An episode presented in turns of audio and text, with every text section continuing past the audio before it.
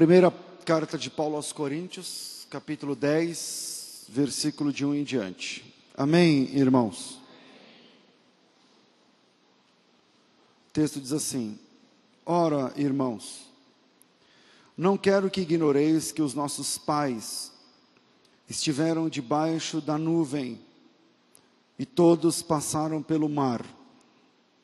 E todos foram batizados em Moisés na nuvem e no mar. E todos comeram de um mesmo manjar espiritual, e beberam todos de uma mesma bebida espiritual, porque bebiam da pedra espiritual que os seguia, e a pedra era Cristo. Mas Deus não se agradou da maior parte deles, pelo que foram então prostrados no deserto. E estas coisas foram nos feitas em figura para que não cobicemos as coisas más, como eles cobiçaram. Não vos façais, pois, idólatras, como alguns deles, conforme está escrito: o povo assentou-se para comer e beber e levantou-se para folgar. Não nos prostituamos, como alguns deles fizeram e caíram num dia vinte e três mil.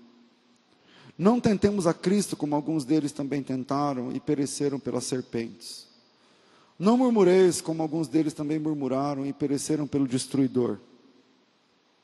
Ora, tudo isso lhe sobreveio como figuras, estão escritas para aviso nosso, para quem já são chegados os fins dos séculos. Aquele, pois, que cuida estar de pé, olhe que não caia. Não veio sobre vós tentação senão humana, mas fiel é Deus que não vos deixará tentar acima do que podeis. Antes, com a tentação dará também o escape para que a possais suportar. O texto que nós lemos faz propõe um, um link entre o passado dos hebreus no deserto, quando eles é, saem do Egito, libertos, e o link é entre a peregrinação dos hebreus, no hiato entre a libertação e a entrada na terra prometida, tem a peregrinação. E essa peregrinação no deserto é comparado nesse link com a caminhada da igreja. A peregrinação no deserto aponta para a peregrinação de fé que eu tenho, que você tem, que nós realizamos. E Paulo responde uma questão importante até o dia de hoje. É, por que os escolhidos sofrem? Por que coisas ruins acontecem com pessoas boas, por exemplo?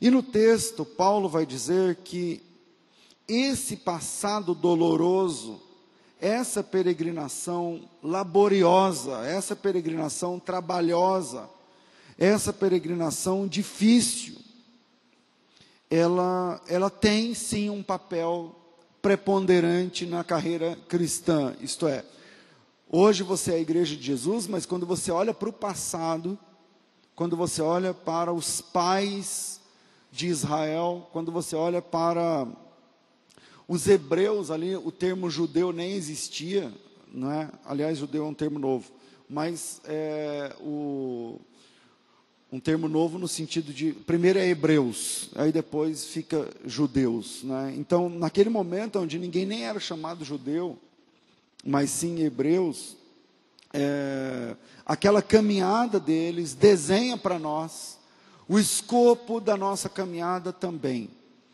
E no texto, Paulo vai dizer que esse passado doloroso de peregrinação tem sim uma finalidade espiritual. E qual é a finalidade espiritual? Ele diz, eu acho que é o versículo 6, ele diz assim: Isso aconteceu para que nós não cobicemos, acho que é o versículo 6, é, essas coisas foram nos feitas em figuras para que a gente aprenda, para que nós não cobicemos as coisas más como eles cobiçaram.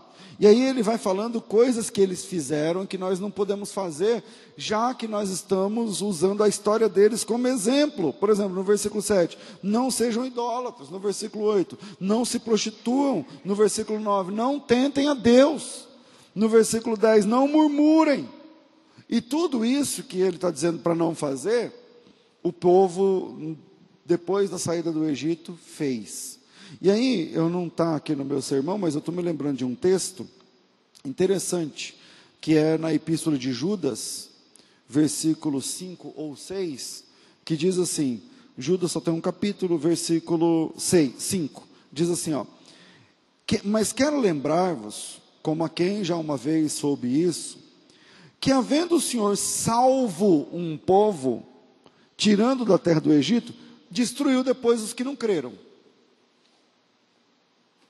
Tendo o Senhor salvo um povo, tirando da terra do Egito, libertação. Tirar da terra do Egito tem a ver com libertação. Eles não são mais escravos. Só que o texto está dizendo que Jesus, que Deus, o Pai, libertou um pessoal e depois matou.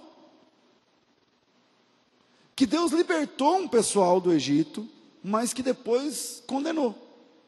Ou seja, libertação não é sinônimo de salvação. Não é porque uma pessoa está liberta de alguma coisa, e essa libertação, inclusive, é de Deus. Você deixou de, o vício, aleluia, é Deus que te ajudou. Você parou de fumar, ou de beber, ou de pecar, ou de sei lá o que, ou de, de, de, pornografia, sei lá o que, que você parou. E glória a Deus que você parou, Deus que te ajudou, o Espírito Santo te libertou e tal, aleluia, beleza. Só que ser liberto não significa ser salvo. O texto diz que, eu, o, aqui é Judas, irmão do Senhor. Irmãos, eu quero lembrar-vos é, que, havendo o Senhor salvo um povo, tirando da terra do Egito, destruiu depois os que não creram. Quer dizer, a libertação pode não significar muita coisa. A, a filiação numa igreja o batismo nas águas, o rito de iniciação na caminhada cristã, pode não significar salvação. E aí, o texto que, voltemos aí para o texto de 1 Coríntios capítulo, capítulo 10, Paulo diz o seguinte: tudo que passou, tudo que aconteceu no passado é para a gente aprender. E a pergunta é: será que a gente está aprendendo? Em outras palavras, aconteceu tudo aquilo no passado, para que no presente eu e você possamos ser pessoas melhores. Tudo aquilo aconteceu com eles, aí você fala assim: peraí, pastor, eu entendi. Deus fez isso no passado para servir como exemplo para nós. Mas não foi injusto da parte de Deus para com o pessoal do passado? tipo assim, ok, Deus libertou os caras, depois destruiu os que não creram. Que é o que texto diz aí. Ah, tudo bem, mas não foi forte isso aí para eles. Hoje, se Deus quiser, a gente vai tentar entender um pouquinho isso. Não, não foi injusta, injustiça da parte de Deus, porque eles fizeram por merecer a destruição deles. O que está acontecendo aqui no texto é que o apóstolo Paulo está dizendo, ele está usando de forma didática a destruição de um povo que era de Deus e que Deus libertou e que Deus cuidou e que Deus proveu, mas depois destruiu. Deus libertou, Deus cuidou, Deus levou pelo caminho, Deus proveu água, Deus proveu pão e depois destruiu essas pessoas. E aí, se você está perguntando já sobre salvação, a, a, a, o termo aqui usado é, é que eles não fazem parte da salvação. Eles perderam essa condição. Foram, na linguagem do apóstolo Paulo aqui em Coríntios, é, ficaram prostrados no deserto. Eu não sei onde está escrito, mas vamos lá. É, cinco, obrigado. Deus não se agradou da maior parte deles e foram prostrados no deserto. Quer dizer, não, não resistiram à peregrinação. Eu quero deixar três pontos para a gente pensar. Primeiro, a doutrina da eleição é uma doutrina bíblica, porém é uma doutrina institucional. A eleição é uma doutrina institucional. É, vamos lá. Toda vez quando fala assim, ah, vamos falar sobre eleição, já começam a se tomar partidos. Já se começa a tomar partidos. Eu não sei porquê. Ah, quando se fala de calvinismo e arminianismo, é, é a mesma coisa de discutir futebol. O cara é corintiano, acha que o Corinthians é o melhor que existe. O outro é São Paulo, acha que São Paulo é o melhor que existe. O, o outro é, ora, é só analisar os números e você descobre se o seu time é o melhor que existe. É só analisar os números, você descobre se o seu time é o melhor que existe. Ele é o que tem mais títulos do mundo inteiro? Se é, é o melhor time do mundo. Se não é, não é, irmão. Mas as pessoas, elas defendem os times com unhas e dentes. Você está entendendo? E aí, eu estou falando isso, dando uma palhinha para falar sobre doutrina de eleição e predestinação. Está tudo conversando, não sei o que lá. Eu não acredito na doutrina da eleição, no livre-arbítrio, não sei. Pronto, aí já vira os times. A pessoa, não, você pode mostrar texto, mostrar grego, mostrar hebraico, pode Deus descer na terra e ele fala: Não, eu sou calvinista. Ou então, não, eu sou anti-calvinista. Não, eu sou isso. Eu tô... Quer dizer, as pessoas tomam partido e lutam com unhas e dentes para defender o partido que elas tomaram, mais por um ego e por uma questão de defesa daquilo que ele abraçou. Mas não é porque ele, ele crê mesmo naquilo. Mas eu estou na caminhada há vinte e tantos anos. E toda vez que eu vou conversar com alguém sobre doutrina, eu percebo essa salvaguarda teológica, irretocável, imexível tal. Só que na verdade o cara nem sabe do que ele está falando.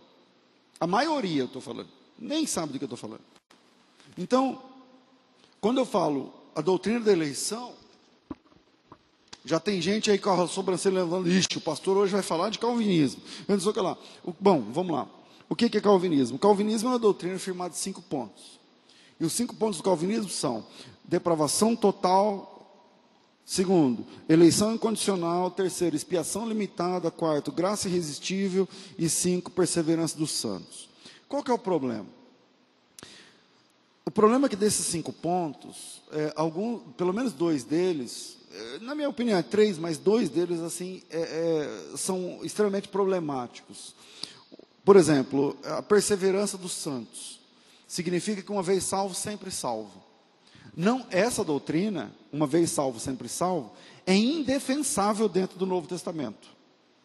Quando você vai para Hebreus capítulo 4, 6, versículo 4, que os teólogos chamam de criptonita dos, dos, dos calvinistas, porque você chega lá, o cara participou do, do Espírito Santo, do, dos poderes do mundo vindouro caiu. Então, com, como que fica essa questão? Uma vez salvo, sempre salvo. E o que, que a gente faz com Judas? Jesus chamou ele de amigo.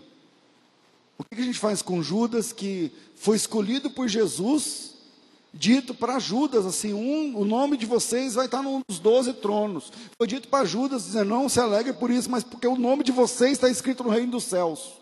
E aí o Judas cai. Então a doutrina calvinista, a eleição calvinista, quando você pega um calvinista de cinco pontos, também chamado de supra-lapsariano, é, é é difícil você lidar com ele, porque ele defende o calvinismo como o corintiano defende o Corinthians, ou o São Paulino defende o São Paulo, ou o marxista defende Lula. Quer dizer, eu defendo a ideia, eu não quero nem saber, mas e esse texto? Não, eu não quero nem saber. Eu, eu, mas e essa evidência? Não, eu também não quero nem saber e tal. Então, primeiro ponto, falando sobre a queda do pessoal na antiga aliança, libertos por Deus e destruídos por Deus na sequência. Libertação não é igual salvação. Primeiro ponto, a doutrina da eleição é institucional. Pastor, me faz entender o que, que é. Eu entendi a doutrina da eleição, por que, que a doutrina da eleição é institucional? O problema é que isso tudo, desses cinco pontos, dá ao pecador um cheque em branco.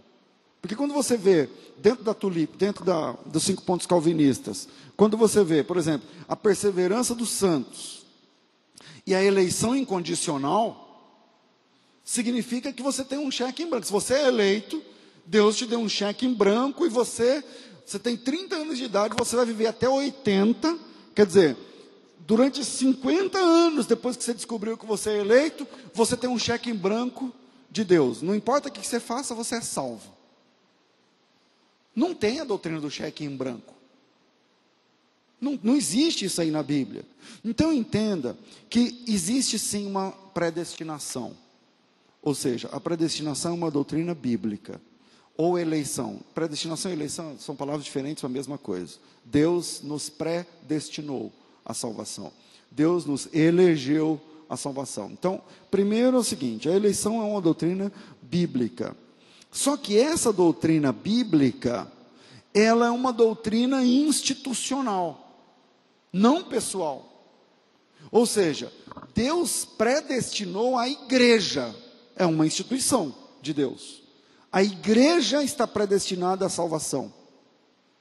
Logo, a doutrina da predestinação é uma doutrina institucional e não pessoal. Assim como no Antigo Testamento existia o ministério profético, Existia o, o, o, profeta no Antigo Testamento, e o profeta no Antigo Testamento é profeta 24 horas, é, é irrevogável. Mas no Novo Testamento a profecia está vinculada à, instituição da igreja. E né, no Novo Testamento a profecia é dada como dom para a igreja, visando o aperfeiçoamento dos santos. Então Deus tem profeta através da igreja. Agora mesmo estava falando, se você é igreja, o caráter da igreja é profético. Estou me fazendo entender ou não? E aí, as pessoas caem nessa, nesse limbo teológico e ficam dizendo assim: não, então eu sou predestinado, então eu nasci para ser salvo eu, e tal. E é engraçado que todo calvinista é predestinado para salvação. Eu nunca vi um calvinista dizendo assim: olha, eu sou calvinista, sou predestinado ao inferno, eu nasci para ir para o lago de fogo, quero defender os cinco pontos do calvinismo. Não tem esse pessoal. Eu nunca vi. Na minha frente, um calvinista de cinco pontos perdido. Não sei se você já viu. Eu nunca vi. Você está entendendo? Então, é, existe sim uma predestinação bíblica, mas essa é uma do, essa predestinação não é não dá para acreditar na teologia do cheque em branco. Então, pastor, como funciona a eleição? A eleição, duas coisas para a gente entender a doutrina, para a gente entender a doutrina da eleição. Primeiro, é institucional. Deus predestinou um povo. Deus predestinou a igreja. Jesus fala da igreja antes da igreja existir, por exemplo. Tá certo? E segundo, que essa predestinação, eu vou precisar que você abra a Bíblia aí. É, eu já sempre cito esse texto aqui, talvez você já até já conheça. É, primeira carta de Pedro, capítulo 2, não, desculpa, capítulo 1, versículo 1 e 2. Primeiro de Pedro 1, versículo 2. Como é que funciona a eleição? Funciona assim, ó. Pedro, apóstolo de Jesus Cristo, aos estrangeiros dispersos no ponto Galácia, Capadócia, Ásia e Bitínia, eleito segundo a presciência de Deus, Pai, em, e para a obediência, peraí, eleito segundo a presciência de Deus Pai, em santificação do Espírito, para a obediência e aspersão do sangue de Jesus, graça e paz vos sejam multiplicados. Eles são eleitos, olha a doutrina da eleição aí, mas a eleição é baseada na onisciência de Deus. Significa que agora tem um bebê nascendo aqui em Campinas, em algum lugar, ou aqui, sei lá, tem algum bebê nascendo, sim ou não? Beleza. A pergunta é: Deus sabe em quantos anos essa criança vai morrer? Deus sabe se essa criança vai morrer salvo ou não? Sabe. Logo, para Deus, o livro da vida está pronto. Ele já sabe como cada um vai morrer, como cada um vai viver e como cada um vai terminar os seus dias. Agora, o fato de Deus saber que o bebê que está nascendo agora e está ganhando o primeiro tapinha no bumbum, agora, nesse momento, enquanto eu estou pregando, e esse bebê vai morrer com 80 anos, daqui 80 anos, em 1998, 2000, 2098, né? Em 2098. O fato de Deus saber isso tudo não tira dessa criança a responsabilidade que ela vai ter para usar o primeiro beck de maconha com 15, ou para se prostituir, ou para roubar, ou para virar, virar ladrão, ou para responder negativamente ou afirmativamente à graça de Deus. A responsabilidade é de, de, dessa criança aí. A responsabilidade é dessa, dessa criança. O que eu estou pregando aqui é que a tua responsabilidade é pessoal, como você é crente ou não, como você responde ao chamado de Deus ou não, isso é um problema teu. Só que a tua responsabilidade não cancela a soberania de Deus em ser onisciente e saber o fim das coisas antes do começo. Ou seja, você decide se você quer se santificar ou se você quer virar um vagabundo, ladrão. Você decide. Agora, a decisão que você tomar, Deus sabia ou não? Sabia. Então, existe eleição, e a eleição é institucional. Deus elegeu os salvos, Deus elegeu a igreja. E para fazer parte dessa instituição, chamada igreja, aí você tem que decidir. Logo, a eleição não cancela seu livre-arbítrio ou livre agência. A eleição não anula as suas escolhas e nem sua responsabilidade. Uma vez eu estava conversando com um calvinista importante no Brasil. E ele disse para mim: É, você tinha tudo para ser um bom calvinista. Eu falei para ele, eu falei, Renato, ele chama Renato Vargens, não sei se vocês conhecem. Eu falei, Renato, você acredita que o homem tem escolhas? Ele falou, não. Beleza. Você acredita que vai ter juízo final? Claro, a Bíblia diz lá, é, Apocalipse capítulo 20, versículo 11, que lá está. Eu falei assim, então, no juízo final as pessoas não serão julgadas pelo aquilo que fizeram? Aí ele falou assim, não, é, mas só que é o seguinte, acima disso, eu falei, não, peraí, as pessoas só podem ser julgadas por aquilo que elas quiseram fazer. Porque se o Judas, o Judas teve escolha, ele falou, não, falei, se o Judas não teve escolha, ele foi para o céu ou para o inferno? Foi para o inferno. Eu falei, então, esse é o problema. Porque se o Judas não teve escolha, se Deus, isso aqui, essa garrafa foi o Judas. Deus falou assim: Judas, eu fiz você para você trair Jesus. E eu fiz você para você ser o guia daqueles que. para você ser um traidor. E por causa de você, Jesus vai ser crucificado, não sei o que lá. Beleza. É isso que aconteceu? Ele falou: é. Eu falei: então Judas tem que ir para o céu. Qual é o lugar de quem obedece a Deus? Diante do, de Deus no juízo final, o Judas podia levantar a mão e falar assim: peraí, só uma coisa, eu só te obedeci, por que, que eu estou indo para o inferno? Eu, tudo, que eu, tudo que eu fiz foi o Senhor que mandou. Então, quando você abraça esse lance de, de eleição até o fim, e você vira um fanático, parecendo corintiano teológico, ou parecendo São Paulino palmeirense teologicamente falando, cara, você entra numa, numa febre do, do, teológica que não tem fim. Então, primeiro ponto, a eleição é uma doutrina bíblica, mas é uma doutrina institucional. Ou seja, pastor, o que isso tem a ver com o texto que o senhor está usando aí de Coríntios 10? Tudo. É, libertação não é sinônimo de salvação. Experiência com Deus não é sinônimo de céu. Os caras viram a nuvem, os caras viram o mar abrindo, você já imaginou ver o mar vermelho abrindo? Os caras viram tudo isso e no fim foram destruídos pelo Senhor. Segundo, a peregrinação é que define o tipo de peregrino que você é e não o contrário. A peregrinação define o peregrino e não o contrário.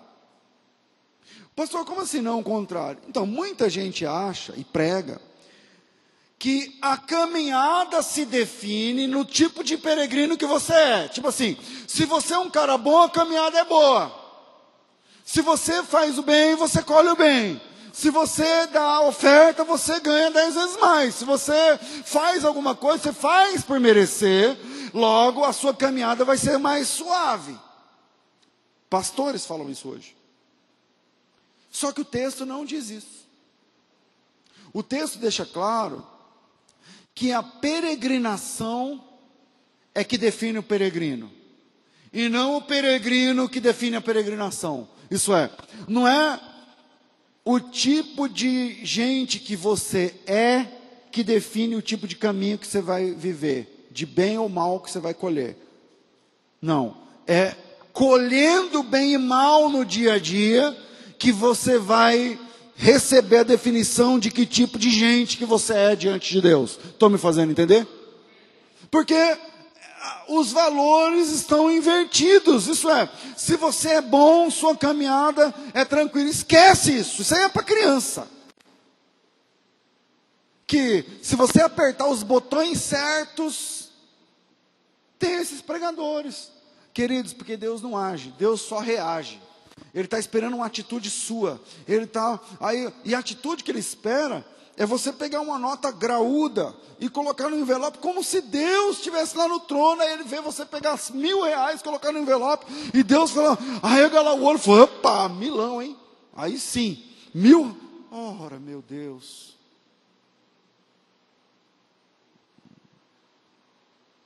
Irmãos, a teologia do se és filho de Deus, pedras têm que se transformar em pão, é do diabo. Quem falou isso foi o diabo. Se você é filho de Deus, tem que comer do melhor, você tem que viver, as portas têm que se abrir, é do diabo. Irmãos, a ideologia do tudo isso te darei se você se prostrar bonitinho e me adorar, também é do diabo. Também é do diabo. O engraçado é que hoje quem prega isso são pastores evangélicos. A primeira vez que uma pessoa falou na Bíblia, assim, ó, se você é filho de Deus, tudo tem que funcionar, foi o diabo. Mas hoje quem fala são pastores em igrejas. Se você é filho de Deus, tudo tem que é, convergir ao seu favor. Não existe teologia do mérito. Não existe, sabe, essa. É, como é que eu vou dizer isso? Vamos lá. Os maiores homens de Deus que viveram nesse mundo, historicamente falando, foram pessoas pobres, foram pessoas solitárias, foram pessoas muitas vezes doentes e sempre perseguidas. Repito, os maiores homens e mulheres de Deus que pisaram esse mundo foram pessoas sozinhas, foram pessoas perseguidas, foram pessoas pobres e sofridas. Raramente você vê, tem também, mas raramente, é um em um milhão, você fala assim, ah, tem esse cara que é um homem de Deus, uma referência e tal, e ele é bilionário, ele não, não, não tem esses caras, não tem esses caras. Então, a peregrinação, o jeito que você peregrina, é que define o tipo de crente que você vai sendo para Deus. E não o contrário. Não é o jeito que você faz agora que define se você vai ter uma vida suave amanhã ou não. Porque aí é um mérito. Tipo assim, ó, oh, o pastor falou, então eu vou dar, eu vou vender meu carro e vou dar, porque ué, não compensa? Claro que compensa. Só não funciona. Só não funciona. Um dia um irmão, um irmão falou assim para mim no rádio, ao vivo pastor, porque tinha um desses apóstolos, pastor, sei lá o quê, vendendo uma toalha. Uma toalhinha dessa aqui, que não sei quanto custa, tão bonitinha que as irmãs fazem aqui, não sei nem quem faz, quem faz essa toalha? Sei lá quanto custa, vamos dizer que custa 10 reais. Vendendo por mil reais. Aí o irmão falou, pastor, falou que pode colocar em cima do câncer, que não sei o que lá. O senhor, pastor, o senhor acha uma toalhinha que custa tantos reais? Ele falou até menos, falou que custa uns dois reais. Por mil reais, o que, que o senhor acha? Eu falei assim, ó, eu acho barato. Porque imagina, tirar um câncer com mil reais, é barato ou caro? Ué, é de graça. A pessoa está com câncer terminal. Aí chega lá, põe uma toalha, sai o câncer. Aí quanto você pagou nessa toalha? Mil. Ué, tá de graça. Para mim, está barato. Qual que é o problema? O problema é que não funciona, não é o preço.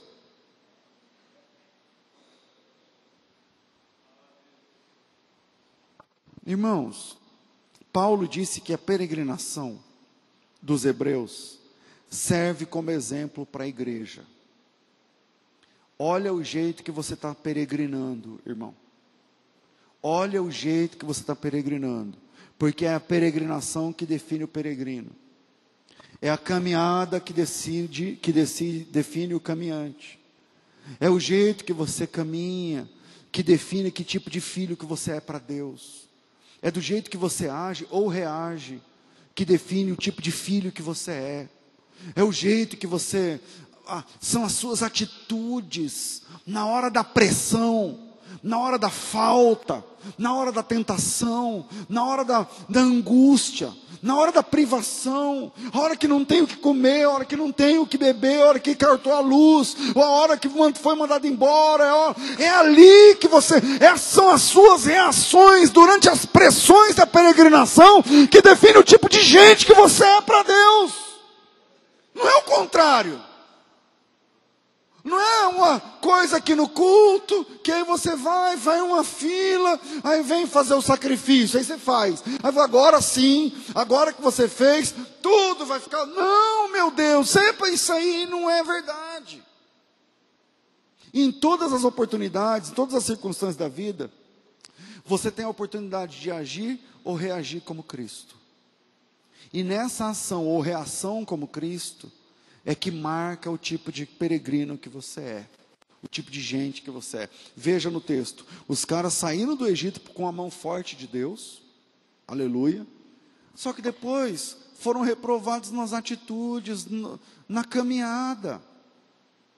Foram reprovados com as atitudes na caminhada. Então não adianta você achar que você compra Deus com duas horas de culto que você vem aqui, levanta a mão, Senhor, tu és grande, tu és poderoso, aquela, aquela tal, você, até, até tocar o sino, até falar amém. Porque quando alguém te fecha no trânsito, você xinga um palavrão. Então você, você canta como filho de Deus, mas se comporta como filho de Satanás. Você é de Satanás. Você está entendendo isso? Se você dá oferta como um filho de Deus, mas discute relacionamento com o teu marido como uma filha do diabo, você é do diabo. É a caminhada que decide o peregrino. É a caminhada que forma o caminhante. É nas perdas e ganhos da vida, nos altos e baixos da vida. Quando você olha para a direita, não tem ninguém. Quando você olha para a esquerda, não tem ninguém. Como você se comporta naquele momento é ali que reflete a glória de Deus ou o perfil de Satanás na tua vida. Paulo disse que a peregrinação dos hebreus servia como um espelho servia como exemplo para a igreja. Versículo 6: é, Estas coisas foram feitas em figura, para que não cobicemos as coisas más como eles cobiçaram. Que coisas, pastor? Bom, as coisas que estão escritas nos versículos antes. O que está escrito antes? Ele diz assim: irmãos, eu não quero que vocês ignorem o fato de que nossos pais estiveram debaixo da nuvem e todos passaram pelo mar. Sabe o que é estar debaixo da nuvem? Êxodo capítulo 14, versículo 22 o Senhor disse assim, eu acho que é 14, 22 ou 13, acho que é 13, 13, 22. Ele diz assim: todo tempo vai ter uma nuvem, uma coluna de nuvem diante de vocês. E essa coluna, vamos lá achar o texto, vamos na raça aqui, eu acho que é Êxodo capítulo 13, eu acho, vamos lá. Que nuvem é essa que ele está falando? Êxodo capítulo 13. Se não for 22, é o 14, 22, vamos lá. Eu acho que é o 13, 22 mesmo, vamos, vamos tentar. É, é Veja o 21 e 22. E o Senhor ia diante deles de dia numa coluna de nuvem, para os guiar pelo caminho, de noite numa coluna de fogo, para os alumiar, para que caminhasse de dia e de noite. Nunca tirou, nunca, fala de novo, fala assim comigo, nunca. Nunca, sabe o que é nunca, irmão? É que o cara amanhece o dia, está a coluna de nuvem. O cara amanhece, vem a coluna de fogo todo dia, todo dia, durante 40 anos. Diz assim, ó, e nunca tirou de diante da face do povo a coluna de nuvem de dia e nem a coluna de fogo de noite. Nós estamos falando de um povo que não é que via sinais com a toalhinha que eu cura, não, não. Ele amanhecia o dia, a coluna de nuvem estava lá. Ele chegava de noite, a estrela aparecia, a coluna de fogo chegava. O tempo todo. E aí a Bíblia diz assim, ó, vers, uh, 10, 1 de, de Coríntios. Irmãos, eu não quero que vocês ignorem que os nossos pais estiveram debaixo da nuvem. E também todos eles passaram pelo mar. O mar se abrindo, imagina o barulho, a noite inteira caminhando e tal. Aí ele diz assim: ó, todos eles foram batizados, a palavra batismo significa imersão, estiveram em Moisés, estiveram na nuvem e participaram do mar. E todos eles beberam de uma mesma pedra espiritual, uma mesma bebida espiritual, que é tirada daquela pedra, aquela pedra era Cristo. Mas Deus não se agradou da maioria deles. E eles foram prostrados no deserto. Então essas coisas aconteceram para que a gente não cobisse as coisas mais igual eles cobiçaram. Versículo é, 7, não sejam idólatras. Versículo 8, não se prostituam. Versículo 9, não tentem a Cristo. Versículo 10, não murmurem. A peregrinação é que define o peregrino, irmão. A peregrina. Se você é um cara que na hora que aperta você solta palavrão, se você é uma mulher que na hora que aperta você clama Nossa Senhora ainda, se você é uma pessoa que na hora que a, que a porca torce o rabo, você sai da presença de Deus, você não entendeu nada, velho. Você não entendeu nada. Pede para voltar. Pede, conversa com o pessoal do Ministério Infantil, vai lá para a salinha das crianças. Fazer as micagens lá, que o Davi, não sei o que, ela começa ali. Porque você não entendeu o que é ser crente de verdade. Você não entendeu ainda. Que libertação. Ah, pastor, mas Deus me libertou, eu fumava maconha, beleza. Mas libertação não tem nada a ver com salvação, não, filhão. Paulo disse que aquilo servia como exemplo para a igreja. Qual o exemplo? Por exemplo, abra a Bíblia aí, a gente estava em Êxodo, né? Abra a Bíblia aí no Êxodo. O Êxodo é, é a libertação. Vamos lá.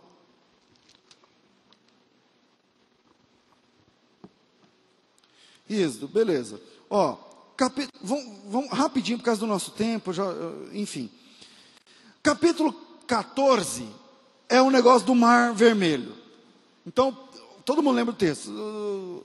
Deus foi lá através de Moisés, Moisés tira o povo, aí quando sai o povo, é, o, o faraó cai na real, vem para cima com o exército e tal, e aí tem a perseguição, tem o mar vermelho. Moisés fica desesperado, Deus falou: marcha, vai para frente. E aí o mar se abre. Ok, o mar se abre, mata o pessoal do faraó, isso é o capítulo 14. No capítulo 15, a Miriam, a Miriam é a irmã mais velha de três. O Moisés é mais novo, nessa época o Moisés tinha 81, é o caçula. Tem o do meio, que é o Arão, que devia ter uns 85. E a Miriam, eu não sei quantos anos tinha, perto de 90, certamente. E a Miriam, meu filho, dançou. Só o Senhor é Deus, é o capítulo 15. Não é o capítulo 15, ó. Cântico de Moisés, capítulo 20, capítulo 15, versículo 20. A dança de, Midian, de Miriam. A Miriam, que é a irmã mais velha, pegou um tamborim, passou a mão num tamborim, foi, foi, só o Senhor é Deus, só o Senhor é Deus. Eu não sei como é que é, mas ela dançou lá no meio do povo. Beleza, isso é o capítulo 15. Agora no capítulo 15, versículo 24, alguns momentos logo depois da, do, do, samba aí da, da Miriam, que só o Senhor é Deus, só o Senhor é Deus, sei que lá e tal, no capítulo 15, versículo 24, está escrito assim: E aguardaram até pela manhã, como Moisés tinha ordenado, não cheirou mal, nem houve algum bicho. Não, estou lendo errado, é o 15, 15, 24. O povo murmurou contra Moisés, dizendo: O que havemos de beber? Quer dizer, o cara está cantando num versículo e murmurando no outro. O cara está, louvado seja Deus, porque o Senhor é Deus. Tô, tem esses caras na nossa igreja. Tem esse pessoal na nossa geração. Que levanta a mão domingo e enche o saco segunda. Que levanta a mão, não, aleluia, porque Deus, que não sei, isso é no culto. Mas na falta, no desemprego, na discussão, na perda, aí não sabe se comportar como um servo de Deus. Isso é o capítulo 15. Vira uma página, capítulo 16. Acabar, ó, os caras acabaram de se libertar. Acabaram de o mar abrir. O mar abriu ontem. A coluna de nuvem está lá em cima da cabeça deles. A coluna de fogo está lá em cima da cabeça dos caras. Capítulo 16, versículo 1. E partidos de Elim, toda a congregação dos filhos de Israel veio ao deserto de Sim, que está entre Elim e o Sinai, aos 15 dias do segundo mês, depois que saíram da terra do Egito. E toda a congregação dos filhos de Israel murmurou contra Moisés e contra Arão, dizendo: E os filhos de Israel disseram: Quem nos dera se a gente morresse na, no é, per mão do Senhor na terra do Egito, quando a gente comia sentado junto com panela de carne? Sabe quantos dias isso aqui? Da libertação? 15. 15 dias da libertação. E a coluna de fogo bombando na cabeça dos caras. E a coluna de nuvem lá em cima da cabeça dos caras. E eles, ah, era melhor ter morrido no Egito com panela no meio das pernas, de carne, que não sei o quê. Então, eu tenho que parar por causa do nosso horário. É o segundo, né? A peregrinação é que define o tipo de peregrino que você é. Terceiro, e a gente encerra por causa do nosso tempo. A presença ou a ausência de Deus não se mede com base na prosperidade ou privação. A presença ou ausência de Deus não se mede com base na prosperidade ou privação. Êxodo capítulo 17, abre aí para mim o último versículo. Êxodo capítulo 17, versículo de número. Deixa eu achar aqui, peraí. 7. E chamou o nome daquele lugar Massá e Meribá, por causa da contenda dos filhos de Israel, porque perguntaram ao Senhor, dizendo: Está o Senhor no meio de nós ou não? Onde que a coluna de fogo estava? Na cabeça deles. E o que, que eles estão perguntando? Deus está comigo ou não? E por que, que eles estão perguntando isso? Lê o capítulo 17, cinco versículos atrás. Porque está sem água. E quando está sem água, eles vão perguntar assim: Deus está comigo ou não? Tem esses caras que param no meio da caminhada, falam assim: peraí, por que, que eu fui dispensado? Deus está comigo ou não? A presença ou a ausência de Deus não se mede com base em prosperidade ou privação. Essa é a encrenca do Salmo 73 que o Juliano citou aqui o Salmo 73, o Asaf dizia assim: eu, eu quase caí porque eu fiquei olhando a prosperidade do ímpio. Como não tem aperto na morte, como a escola deles é fácil, como a, a saúde para eles é moleza, como tudo para eles é de boa.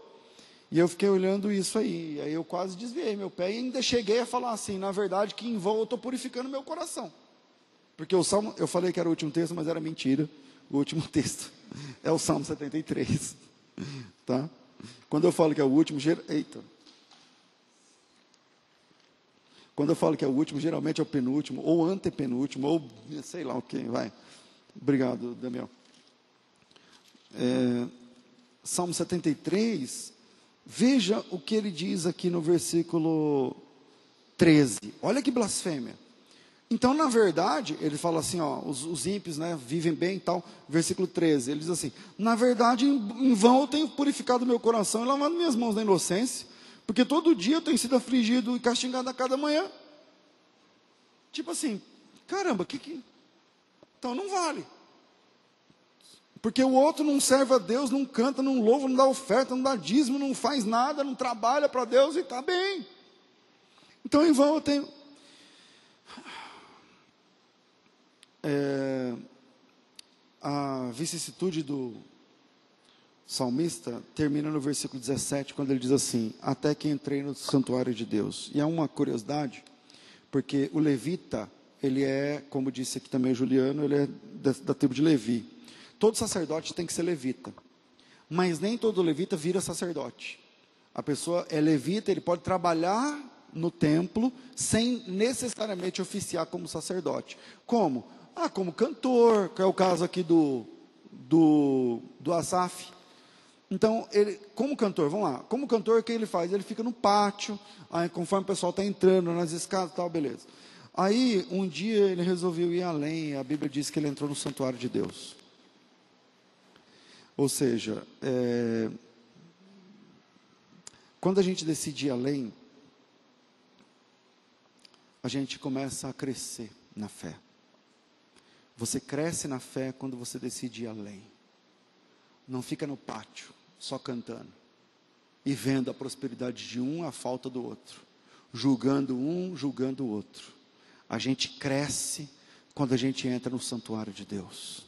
A gente cresce quando a gente decide entrar no santuário de Deus. E aí a gente consegue entender que o fim é mais importante do que o começo. E aí o, o salmista diz assim: Eu entendi o fim deles.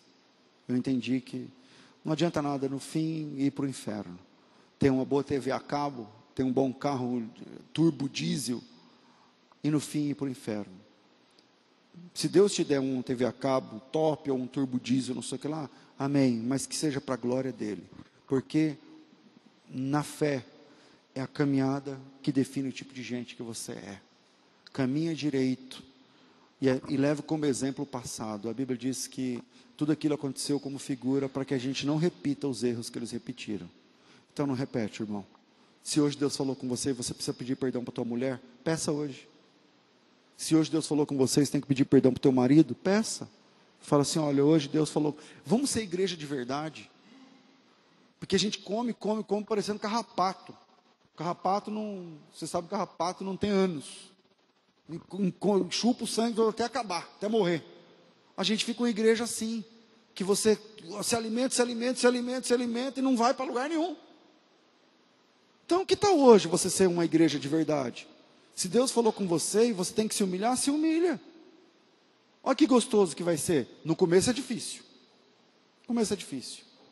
Mas chega e fala assim: ó, eu quero pedir perdão para você, porque aquele dia, naquela discussão, eu falei aquilo que te magoou. Eu quero me consertar com você, como marido, ou como esposa, ou como pai, ou como filho. Ou filho, ou o pai procurar o filho e falar: Filho, eu, eu quero recolocar aquela palavra que eu falei. Eu acho que foi muito duro, você não merecia ouvir daquele jeito, não. A gente tem esse negócio de que pai não erra, de que mãe não erra.